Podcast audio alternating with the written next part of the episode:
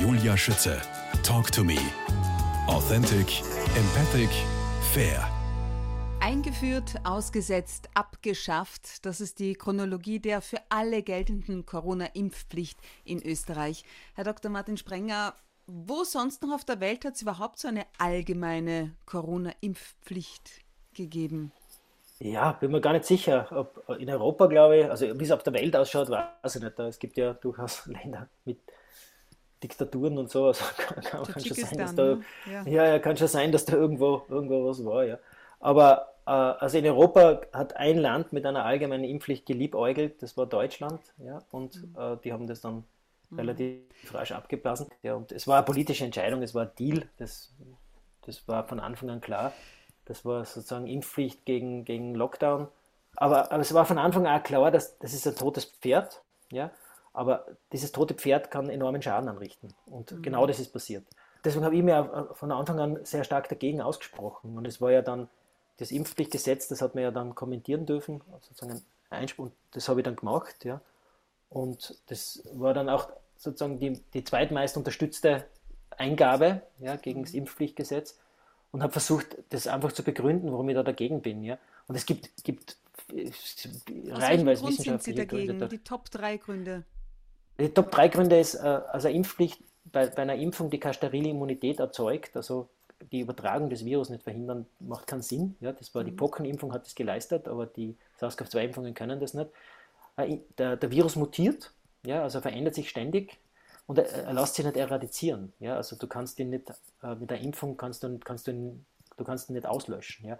Die Pockenimpfung wurde, konnte eradiziert werden, weil das Pockenvirus ein ganz stabiles Virus ist, das sich nicht verändert, die Impfung sozusagen eine sterile Immunität erzeugt, dass du keinen anderen mehr anstecken kannst und dadurch kann, kannst du mit der Impfung quasi die Pocken eradizieren.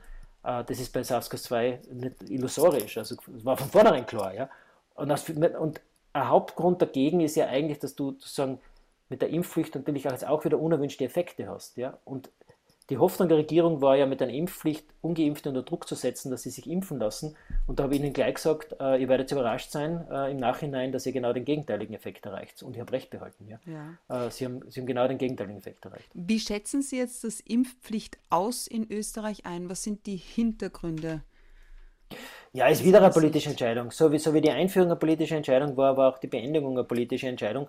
Und sie mhm. haben es halt nur vor der Sommerpause machen müssen. Das, das, das, das, dass sie da jetzt nicht noch mehr Schaden anrichten. Äh, es ist halt unglaublich scheinheilig. Ja? Speziell jetzt, ich würde jetzt mal sagen, speziell von den Grünen und auch von den Neos und von der SPÖ empfinde ich es als unglaublich scheinheilig, ja, weil die haben da mit vollem Bewusstsein Anfang Februar 2022 bei etwas mitgestimmt, wo sie gewusst haben, das ist ein totes Pferd. Und sie haben, also, und, und meiner Meinung nach, ja, bei dem vollen Bewusstsein, welchen Schaden sie damit machen, ja. Also die haben dem Impfgedanken, die haben dem Impfgedanken, dem Vertrauen in Impfungen mehr geschadet, mehr geschadet, und zwar auf Jahre und Jahrzehnte, als es, glaube ich, Impfgegner in den letzten Jahren und Jahrzehnten jemals geschafft haben. Mhm. Das war eine der schädlichsten Maßnahmen für Vertrauen in Impfungen und den Impfgedanken, den wir in Österreich jemals erlebt haben. Und die Verantwortlichen, die Verantwortlichen sind sich dessen, dessen aber, glaube ich, noch gar nicht bewusst. Ja? Aber das, also das muss man sich einmal vorstellen du machst eine willkürliche politische Entscheidung, du findest auch wieder Expertinnen und Experten, die das beklatschen und du zerstörst das Vertrauen in Impfungen mehr, ja, als je zuvor irgendwas anderes das Vertrauen jemals zerstört mhm. hat. Und es wird Jahre, wenn nicht Jahrzehnte, vertrauensbildende Gespräche von Ärztinnen und Ärzten brauchen, äh, um das wieder aufzubauen. Und das erschüttert mich, ja. Und das ist, das, also das, das würde ich sogar als wirklichen Kollateralschaden bezeichnen, ja.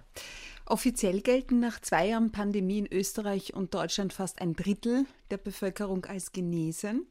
Äh, die Dunkelziffer ist sicherlich inzwischen, inzwischen Das ist inzwischen veraltet.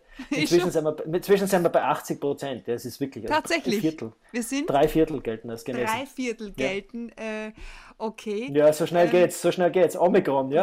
Also schreibt, man schreibt ein Buch. Rausgekommen? Im März, im März glaube ich, habe ich es abgedatet. Ja. Ja, ist irre, ja, ist irre. Ja, was hat das jetzt ja. zu bedeuten? Was hat es vor allem mit den unsichtbaren Genesenen auf sich?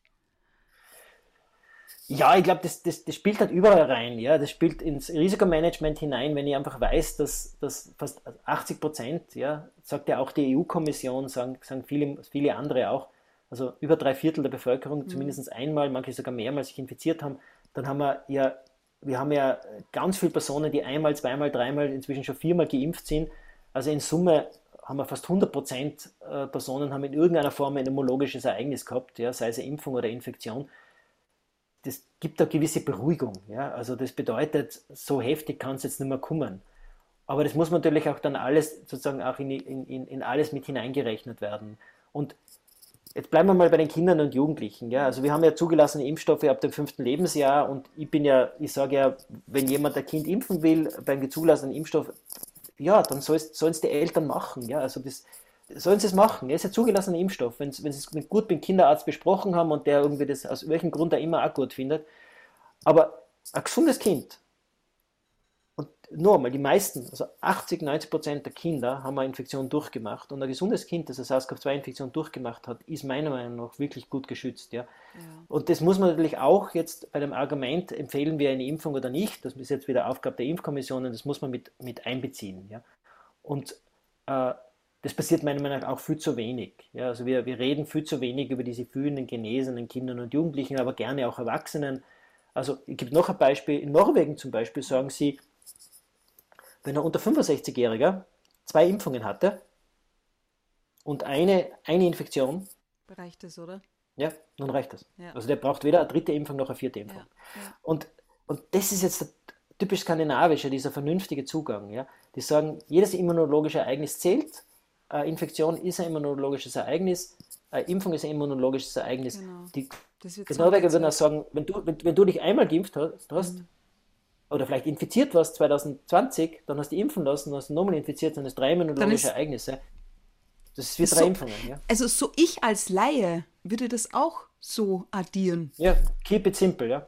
Aber wir können jetzt nicht keep it simple machen, sondern wenn man auf die AGES Homepage schaut, dann muss man, muss man ungefähr fünf Minuten runterscrollen, ja, um alle diese Kombinationen von vielen Infektionen und Impfungen in mhm. unterschiedlichen Reihenfolgen und keine Ahnung, diesen Tohuwabohu zu verstehen. Ja? Wie geht's weiter? In diesem gleichnamigen letzten Kapitel Ihres Buches zitieren Sie eine Professorin der Stanford Universität sinngemäß mal sehen, ob wir als demokratische Bürger und freie Menschen noch in der Lage sind, unsere eigenen Entscheidungen zu treffen, nach Glück zu streben und von Schaden abzusehen, ohne den autoritären Versuchungen zu erliegen, die Demokratien in der Vergangenheit zu Fall gebracht haben. Boah, das ist schon heftig. Ja, ist, äh, ja, ist eine gute Aussage. Ich habe hab, hab eh versucht, möglichst gute Zitate ins, mit ins Buch hineinzunehmen, weil manchmal ist es besser, man lässt jemand anderen sagen, als man sagt selber, außerdem sagen es die noch viel besser. Ja. Denke mir, das, das gehört jetzt da rein. Und ich finde, das ist ein gutes Zitat, weil das, das ist, glaube ich, wir haben uns jetzt über Jahrzehnte, meiner Meinung nach, eine Gesellschaft, eine sehr offene, freie Gesellschaft erarbeitet, ich glaube, das ist ein hoher Wert. Ja? Also nicht nur die Demokratie, sondern auch unser Solidaritätssystem, unser Gesundheitssystem, unser Sozialsystem, äh, dass wir eine friedliche Gesellschaft sind, dass wir feiern können auf der Straße, dass mhm. wir ein Donauinselfest haben. Ja? Also das sind ja alles Dinge, ja, die haben einen hohen Wert. Apropos, ich glaube, unser Gesundheitsminister hat irgendwie gemeint, es ist keine so super Idee. Aber ja, trotzdem... ja, es ist keine. Es ist, findet im Freien statt, also. Äh, also, aber, aber, aber, aber nochmal zurückzukommen auf dem, und ich glaube, wir müssen wirklich aufpassen, ja, weil, weil es gibt so Tendenzen, so Tendenzen, mhm. äh, wo man so das Gefühl hat, das könnte uns verloren gehen, ja, und das, also in der Pandemie habe ich schon das Gefühl gehabt, dass der Staat wieder mehr Kontrolle übernehmen will, das ist, also, das ist ja durchaus legitim, aber er, er muss dann nach der Pandemie auch, diese, auch die Dinge wieder zurückfahren und äh, das wissen wir aber von vielen anderen Ereignissen, dass uns eben auch viele Dinge erhalten bleiben. Ja? Also, äh, und, Was verstehen und, und, Sie unter autoritäre Versuchungen? Ja, also ich glaube, so, so diese, diese, diese drei, zum Beispiel der, der grüne Pass, ja, ja, dieser Impfpass, der dann irgendwie die Eintrittskarte ist in, in, ins Kino, ins Theater. Ah. Äh, das ist, also das halte ich schon für, für das ist schon echte ja, ja, staatliche Kontrolle, ja wenn das noch dazu mit einem Ausweis verbunden wird, ja, dann musst du noch quasi, du zeigst einem Wildfremden deinen Impfstatus und dann musst du quasi nur ausweisen. Das ist schon, also das Richtig, ist schon irgendwie gell? vollkommen verrückt. Ja. Was, sollten man, wir, was sollten wir aus Corona gelernt haben? Boah, das, also als, bleiben wir mal so auf dieser gesellschaftlichen Ebene. Ja? Also mhm. ich glaube, ich glaube, dass es das, also versuchen wir es simpel zu halten. Ja? Ich glaube, dass, man aus, aus so, einer, so, ein Ereignis lernen sollte, dass man nie aufhören soll, miteinander zu reden. Ja, das ist ein bisschen das, was wir zwei jetzt machen, ja. Mhm. Dass man auch immer Meinungen austauscht, ja, dass man Sichtweisen austauscht, Betroffenheiten austauscht. Also ich glaube, wir, wir hätten von, einer, von Anfang an das Miteinander reden fördern müssen, ja, weil auch in einem Ort, ja, der, der eine verliert seinen Job über Nacht. Ja, der hat sich das niemals gedacht. Ja, er, war, er war halt, keine Ahnung, er war Musiker, ja, äh, oder er war Wirt und plötzlich ist alles zu. Und der andere weiß gar nicht, wo, wo er seine Vorradl herkriegt. Der Softwareentwickler verdient Mörder, ja, und das Testcenter verdient Mörder, ja. Und plötzlich entsteht so eine, eine Spannung, eine Kluft in dieser, in dieser ja, ehemals friedlichen Community. Und, aber wenn die anfangen miteinander zu reden, ja, mhm. und, und, und der eine dann sagt, und es zipft mich so an, ja, und der eine sagt, du, ich hilf da, ja, oder, oder äh, zumindest ich hoch dazu, ja, oder alleinerziehende Mutter sagt, ich halte das nicht mehr aus. Ja? Ich, ich, bin schon seit drei Wochen daheim, weil mein Kind ständig daheim ist, weil es ständig irgendwas in die Quarantäne geschickt wird. Den Zorn muss man quasi auch irgendwo, mhm. äh, oder auch Unsicherheiten, das kann man, man kann, glaube ich, sozial viel kompensieren. Wir sind ja soziale Wesen. Ja? Das kann man mit dem Partner machen, mit der Familie machen. Aber ich glaube, dass man das viel mehr fördern hätte müssen, dieses Miteinander reden. Und hätte auch vielleicht ich glaub, das Ängste Ängste minimieren können, oder? Oder Ängste Ja, klar, also oder, oder äh, genau, Ängste nehmen, also die ja. Dinge auch realistischer einzuschätzen, ja, so ein bisschen mm. wieder vernünftiger zu werden. Mm. Also das würde ich mir wünschen, ja. Und, und, und also es ist vielleicht ein bisschen naiv, ja, weil ich glaube, realistisch habe ich so das Gefühl gehabt, so das Gefühl, die Politik hat jetzt die Spielwiese der Gesundheit entdeckt. Und Gesundheit ist einfach ein sehr hohes Gut, das ist für uns alle ein ganz wichtiger Wert, mit dem kann man gut spielen. Und äh, diese Spielwiese ist eine ganz gefährliche Spielwiese, weil, äh, weil sie halt irgendwo hinführen kann, wo man, wo man nicht hin will. Also sozusagen, äh, man darf das Wort nicht so in den Mund nehmen, aber Gesundheitsdiktatur ist so ziemlich das Letzte, was ich brauche. Ja. Ja. Dr. Martin dem, Sprenger, ähm, Arzt und Epidemiologe, Leiter des Universitätslehrgangs Public Health an der Med-Uni Graz. Mit welchen Fragen wurden Sie denn von Ihren Studentinnen und Studenten in letzter Zeit konfrontiert? Die, die Frage, die immer alle stellen, ist, wie geht es weiter? Ja? ja? Und, und das, weiß, das weiß ja niemand. Ja? Was, ich habe mich auch oft getäuscht. Ja? Ich, hab, ich, war dann oft zu optimistisch ja? oder, oder du, du rechnest halt mit irgendwas nicht. Äh, manchmal habe ich auch gedacht, das werden sie nicht machen und dann haben sie es doch gemacht. Ja? und Beispiel? dann denkst ja, ich hätte mir nie gedacht, dass wir nur mal Schulen schließen. Das hätte man nie gedacht. Niemals. Also ich hätte mir gedacht, wir lernen das, das, was alle anderen Länder gelernt haben. Ja, also selbst die Schweiz hat sofort im Sommer 2020 gesagt, mhm. Schulen werden nicht mehr geschlossen. Was tun wir? Wir schließen die Schulen. Also das hätte man einfach nicht gedacht. Ja, ich hätte mir zum Beispiel niemals gedacht, dass es einen Lockdown für Ungeimpfte gibt. Das war für mich, das war für mich absolut ausgeschlossen, dass Österreich, das Land Österreich, in dem ich lebe, wo ich meine Steuern zahle, dass das eine Gruppe, eine Bevölkerungsgruppe ausschließt, wofür es keine wissenschaftliche Begründung gibt, was, das, was reiner Populismus ist. Und noch einmal, da haben die Grünen mitgestimmt. Ja? Die Partei, der, wo, ich, wo ich quasi affin bin, ja? und äh, das hätte man niemals gedacht. Also ich hätte es niemals für möglich gehalten, äh, dass, dass, dass sowas, das, das, das kann man gar nicht begründen, ja? das kann man auch nicht entschuldigen. Ja? Das, das ist auch mit nichts zu entschuldigen. Apropos, Und, niemals dran gedacht. Wie bitteschön kommt man nach einem Jahr Studium an der BOKU Bodenkultur auf die Idee, Medizin zu studieren? Indem er seinen Zivildienst äh, bei der Rettung gemacht hat und äh, Na, ganz fasziniert ist. Ah. Ja, ja. Ich, ja, ja, ich war einer der ersten Zivildiener.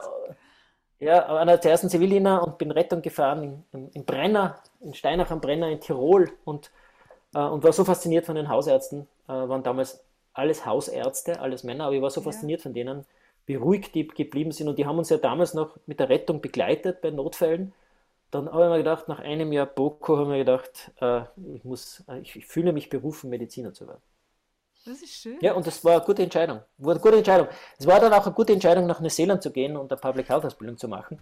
das war auch eine gute Entscheidung, weil die hat mich dann irgendwie so in diese Sphären geführt, äh, in, diese, in diese Denkwelten, wo ich halt jetzt auch, wo ich jetzt irgendwie auch in der Pandemie hineingerutscht bin. Und gute aber Debatten find, führen können. Ja, aber ich finde ich find eben dieses, diese, diese Sichtweise, dieses Big Picture, mm. was wir jetzt auch schon jetzt äh, versuchen, ich halte den, behalte den Hut ja immer auf, ja, ich versuche mm. den nicht runterzunehmen. Ich merke sie.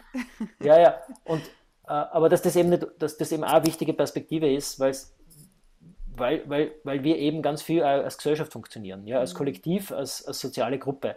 Und es gibt kleine Kollektive, das ist in Partnerschaften, Familien, Nachbarschaften, Kollegenschaften, dann Kommunen und dann gibt es uns halt noch als Nation. Ja? Und das, das haben wir in der Pandemie meiner Meinung nach äh, auf der, auf der Perspektive waren zu wenig unterwegs. Das wäre eigentlich Aufgaben der Sozialwissenschaften gewesen und die waren halt ja. zu ruhig. Aber ja. ja. Wie sind Sie denn aufgewachsen, Martin Sprenger? Geboren worden am 7. Dezember 1963 in Chur, ja, wenn ich das richtig her. ausspreche. Ja, Hauptstadt des ostschweizerischen Kantons Graubünden, älteste Stadt genau. der Schweiz, Bischofssitz. Ja. Ja, ja, schöner, schöner Ort, immer noch. Ja. ja, ja, das war, weil mein Vater hat dort gearbeitet. Und, und dann nach Tirol, ja. Ja. Und dort Volksschule gegangen. War der jüngste, jüngste Volksschüler, glaube ich. Äh, nach Tirol gezogen, oder was? Ja, ja, wir sind nachher nach Tirol gezogen. Ich ja. war der jüngste Volksschüler Tirols. Und ich war der jüngste, ich habe ich hab einen Rekord. Ich halte einen Rekord. Echt? Ich halte einen Rekord. Bin mir ziemlich sicher, ich bin der jüngste HTL-Absolvent ever in Österreich. Warum, mit welchem Alter abgeschlossen?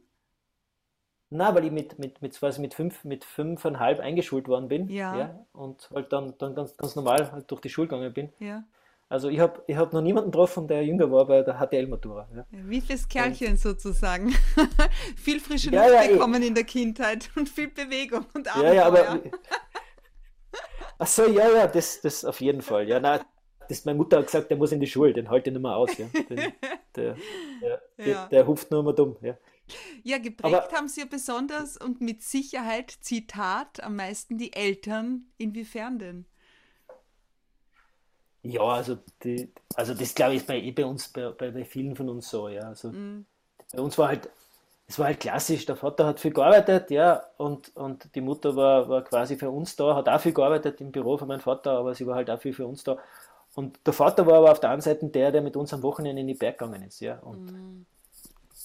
Ja, ja, also unglaubliche Abenteuer, unglaubliche Abenteuer erlebt. Ja, also, also mein, mein Vater in die Berge zu gehen, das war schon als Kind ein Abenteuer. Also wir haben uns, wir haben uns da, also es war, also man könnte sagen, es war richtig wild manchmal, aber, aber und, also mir persönlich mir hat das immer getaugt. Und wir waren, wir waren auch mit die Ski unterwegs. Das war halt damals eine Ausrüstung, die kann man sich halt gar nicht mehr vorstellen. Ja. Äh, und also von dem, von dem her war es, und wir sind, wir sind von der, von der Schule heimgekommen und, und halt raus in den Wald. Wir waren, wir waren teilweise Banden von 10, 15 äh, Kindern da unterschiedlichen Alters. Cool. ja, ja, da, da, haben wir die Fünfjährigen mitgeschleppt und, und da sind halt teilweise, ich weiß nicht, wir haben einen, einen Anführer gehabt, ja, und der war ein konstanter Anführer, der hat sich das nicht nehmen lassen. Ja. Wie ist also, das heute so? Bei, sind wir zwei Kinder, die sind, warte, muss nachschauen, 8 und 10. 8 und 10 sind sie. Die ja, sind ja. wahrscheinlich nicht mit ja, ja. unterwegs, oder? Nicht mehr so wild. Na. Nein, äh, na, schon auch ein Rudel, ja, aber, aber mhm. das kannst du nicht. Ja, das kannst du nicht vergleichen. Das kannst du nicht vergleichen. Nein, überhaupt nicht. Nein, aber, aber, was versuchen Sie Ihren Kindern das, vorzuleben, glaub, das, damit sie auch ihren Platz in der Gesellschaft finden und vor allem glückliche Erwachsene werden? Du, ich glaube, jedes Kind braucht, ich denke mal, viel Liebe und eine, eine behütete Kindheit. Auf der anderen Seite soll es auch nicht zu behütet sein. Also ja. jetzt speziell auch Zehnjährige, die haben eh schon sehr viel ihren eigenen Schädel und, und können auch schon Verantwortung übernehmen. Ich glaube, was man, man, man, man, man hofft halt, dass, dass, dass sie viel Liebe zur Natur mitkriegen, unsere, ja, und zu, zu Tieren und zu Pflanzen. Also das ist schon, was, sie, was, was mir wichtig ist, ja. Und ja, und dann der Rest passiert eh von selber, ja. Und, also dass sie auch wirklich sozial, soziale Wesen aufwachsen, ja, dass man, dass das Leben eben auch aus Geben besteht. Und also ich glaube, das braucht man jetzt gar nicht so beschreiben, ja. Das ist, ist äh, da passiert ganz viel von selber, weil ja auch wenn Kinder andere Kinder haben, und das ist jetzt wieder zur Pandemie. Also wir haben das Rudel nie getrennt. Ja, also das, mhm. das war von Anfang an klar und da bin ich sehr, sehr froh, dass wir sehr vernünftige äh, sozusagen Umgebung haben und Freunde haben, die gesagt haben, die Kinder, das Rudel wird nicht getrennt, das wird nicht getrennt. Ja. Äh, das ist einfach viel zu wichtig, dass die sich haben äh, und, und das war gut. Das ja. war, glaube ich, eine sehr, sehr weise Entscheidung. Mein Leben ist ständige Veränderung, haben Sie mich im Vorfeld wissen lassen. Veränderung inwiefern? Kalendarisch werden wir ja alle älter, ja, biologisch halt, man versuchen wir irgendwie dagegen zu halten. äh, aber man, ich habe jetzt äh, dreimal meinen Beruf geändert, ja, und, aber, aber ansonsten, ich glaube, Veränderung ist ja was Schönes, oder? Mhm. Also ich mhm. versuche ich versuch schon, es gibt schon Routinen, aber ich versuche dann schon immer wieder neue Sachen. Erfordert aber auch einen gewissen Mut. Ja, aber auf der anderen Seite, wenn man, wenn man, wenn man irgendwie im Leben, erstens, wenn man dann schon privilegiert ist, ja, also mit einem Medizinstudium, was soll man da noch passieren? Ja? Mhm. Also da die Entscheidung zu treffen, du gehst quasi nach Neuseeland und lässt alles hinter dir ja, und lebst wieder in einer kleinen Studentenbude, ja, zwei Jahre lang. Aber auf der anderen Seite, ich habe Neuseeland bereist und ich, ich glaube, ich kenne kenn Neuseeland besser als manche Neuseeländer. Ja. Aber das, das hat sich auszahlt, ja. Und, und denke mal, wenn man mal gesehen hat, dass sich das auszahlt, ja, dass man solche Dinge tut, ja, dann tut man es halt wieder. Also Ja. Ich bin immer bereit für Abenteuer. Also an dem, dem ist es noch nie gescheitert. Also wenn man zu mir Offenbar. sagt, steig, steigen wir aufs Radl und fahren wir mal irgendwo hin, ja, mal schauen, wie weit, dann ich bin dabei. Sind die Kinder also draufgängerisch? Der, also mein Sohn heißt Laurin. Der Laurin hat, die, hat in der, seinen ersten zwei Jahren mehr Nächte im Zelt verbracht als im eigenen Bett. Wow. Ja. Ja, Ja, es ist irgendwie nicht lästig. hinzuzufügen. Naja, und das, das, hat, das hat ihn schon irgendwie geprägt. Ja. Also wenn wir sagen, wir, wir gehen campen, ja, also da wird campen, Feierharzen, Bachhupfen, Ja. das ist schon, also das haben wir jetzt eh Sehr wieder gemacht cool. letztes Wochenende. Ja. Im Kärntner Maltertal kann ich Ah, nur jedem wirklich? empfehlen. Ja, Ja, also das kann ich nur jedem empfehlen. Es ist ein Naturparadies, ein Kinderparadies und da gibt es eben Becher, da Gumpen springen und also da sind sie da sind's gern dabei. Ja. Großartig. Ihr Lebensmotto lautet Leben und Leben lassen. Klingt auch wirklich schön, funktioniert aber doch nicht wirklich, oder? Auch wenn ich an die Geschichte mit der Standardredakteurin denke. Ja, mein Gott, das ist, also das habe ich, ja- ich, ja unter das, das habe ich ja quasi unter Skurriles gepackt, ja. Also, aber ich glaube, Leben und Leben lassen bedeutet auch, dass man sich, glaube ich, dass man sowas auch mit Humor nimmt, ja. Also das ist ja dann irgendwie wieder witzig, ja. Also man ärgert sich kurz- drüber, aber man findet es Für alle, die das nicht ver mitverfolgt haben, was ist da genau passiert? Ja, es gab, es gab, also jeder hat im Leben skurrile Ereignisse, Ja. ja. Und in den letzten zwei Jahren gab es viele skurrile Ereignisse, aber das eine skurrile Ereignis war, dass, dass ich sozusagen einen Artikel, auf einen, ich werde auf einen Artikel hingewiesen im Standard, also jemand schickt mir den und sagt, schau, liest du das durch? Und ich lese mir den Artikel durch und denke mir, also es war ein Angriff auf den Bildungsminister, äh, der ehemalige Rektor der Uni Graz, ja, Bolaschek, äh, dass er irgendwie, äh, dass, dass, dass die Masken wieder in Schulen eingeführt werden sollen äh, und dass es unverantwortlich ist, ja, und also quasi eine in Forderung nach infektionsfreien Schulen. Und es, es war in einer, in, einer, in einer Wortlaut geschrieben, die ich irgendwie problematisch gefunden habe. Und mir, Deppen, muss ich sagen, ja, fällt fast nichts Besseres ein, als quasi den gleichen Wortlaut umzudrehen, also zu spiegeln und quasi der Standard, äh, dieser Standardredakteurin an den Kopf zu werfen, ja, und zwar auf meiner Facebook-Seite. Und haben wir eigentlich nichts dabei gedacht. Ich gedacht, sie, sie polemisiert gegen den Polaschek äh, öffentlich als Kommentar in einer, in einer Zeitung.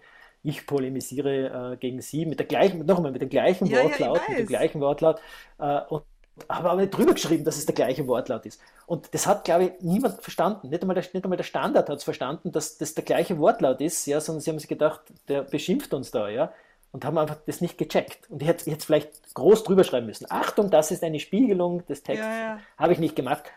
Äh, und, und dann irgendwie, dann sind, das war halt ein bisschen so ein Minenfeld und dann, dann gab es gleich zwei Anzeigen, ja, und, und ja, die beide Nichts verlaufen sind. aber, aber, die, aber es war, ja, es ist wirklich, ich, ich finde es jetzt im Rückblick witzig, ja, Mhm. teilweise wieder symptomatisch, aber jetzt bleiben wir beim Leben und Leben lassen. Ich glaube, das besteht halt auch darin, dass man, dass man das Leben so nimmt, ja, also das, das Leben hat großartige Momente und das Leben hat halt weniger lustige Momente. Und ich bin zum Glück von ganz vielen Menschen umgeben, die das sehr gut beherrschen, ja, also die irgendwie das Leben so hinnehmen, wie es ist. Und wenn es am Berg regnet, dann regnet es halt. Also wir ärgern, wir ärgern uns da nicht, weil wir können es eh nicht ändern. Ja? So und wenn wir, in eine schwierige, wenn wir in eine schwierige Situation kommen am Berg, dann, dann ist es lustig, weil wir meistens dann sehr humorig werden. Also wir, wir, wir kontern diese gefährlichen Situationen mit sehr viel Humor und machen uns dann wirklich, wir lachen dann, wenn wir, wenn wir quasi am Berg schlafen müssen, weil wir irgendwie zu dumm waren, dass wir glaubt haben, das geht schneller. Äh, Und dann sitzen wir halt dort und frieren und äh, müssen die Nacht rumbringen, aber wir, wir machen uns lustig über uns selber. Ja. Und ich glaube, wenn man das nicht mit Humor nimmt, ja, sondern dann zum Streiten leichter. anfängt, Ja. äh, zum Streiten anfängt, das bringt überhaupt nichts, sondern das ist jetzt halt so passiert, ja, und da braucht man äh, überhaupt nicht herumtun. Also ich habe so das Gefühl, das macht vieles leichter und da kann ich mich halt auch über so, über so diese Aktion von Standard, finde ich inzwischen fast schon, das gehört eigentlich in ein Kabarett, ja. In Ihrem Megafon-Kommentar im Mai 2019 haben Sie am Ende geschrieben, es wird Zeit, dass der Sommer kommt und der warme Wind für virusfreie Köpfe und Träume sorgt. Welche abschließende Botschaft haben Sie denn hier und jetzt für uns? Ja, also den würde ich sofort wieder nehmen. Ja, also die, kann man, die, hätte man, die hätte man vor jeden Sommer schreiben können. Ja, 2020, 2021, 2022. der Sommer muss zur Regeneration benutzt werden, genutzt werden. Und das, das haben zum Beispiel skandinavische Länder ihrer Bevölkerung genauso kommuniziert. Ja? Also lasst euch gut gehen, äh, genießt den Sommer, äh, regeneriert, feiert eure Feste, seid soziale Wesen, weil wir wissen nicht, was im Herbst kommt. Ja? Es könnte wieder sein, dass es wieder sozusagen restriktiver wird und da brauchen wir die Kraft. Ja? Weil das ist das, was die, unsere Regierung noch nicht gelernt hat. Ja? Also dieses ständige Warnen und Angst durchhalten lässt uns keine Zeit für Regeneration.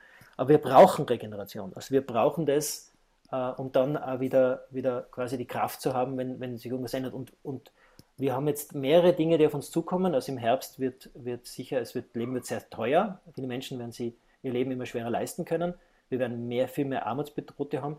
Äh, wir werden, wir werden im Herbst sehen, wie das weitergeht mit Energie und Heizen. Mhm. Ja, und äh, also kommen schon einige Dinge auf uns zu. Ja, und ich glaube, umso mehr, glaube ich, muss man darauf achten, dass man jetzt auch, auch mit unserer Energie sorgt. Also auch, Energie, auch, eine Gesellschaft hat eine Energie. Ja? Mit unserer Energie sorgsam umgehen, ja? dass wir uns als Gesellschaft nicht auseinanderbrechen. Weil wenn eine Gesellschaft auseinanderbricht, dann ist es für niemanden gut, auch nicht für die Reichen oder für uns als Individuen, weil auseinanderbrechende Gesellschaft bedeutet immer Konflikte, Gewalt, Kriminalität, Unzufriedenheit, bedeutet vieles, was wir alle nicht haben wollen. Ja? Und ich hoffe, der Politik ist das bewusst. Ich bin mir nicht immer sicher, äh, ob ihr das bewusst ist, ja, aber ich hoffe, es ist ihr bewusst. Die Hoffnung stirbt zuletzt. Dr. Martin Die Hoffnung Sprenger, stirbt zuletzt, genau. Vielen genau. herzlichen genau. Dank für Ihre Zeit. Alles Gute für Sie und die Familie. Ja, Einen schönen Sommer und lieben Gruß nach Graz. Ja, danke.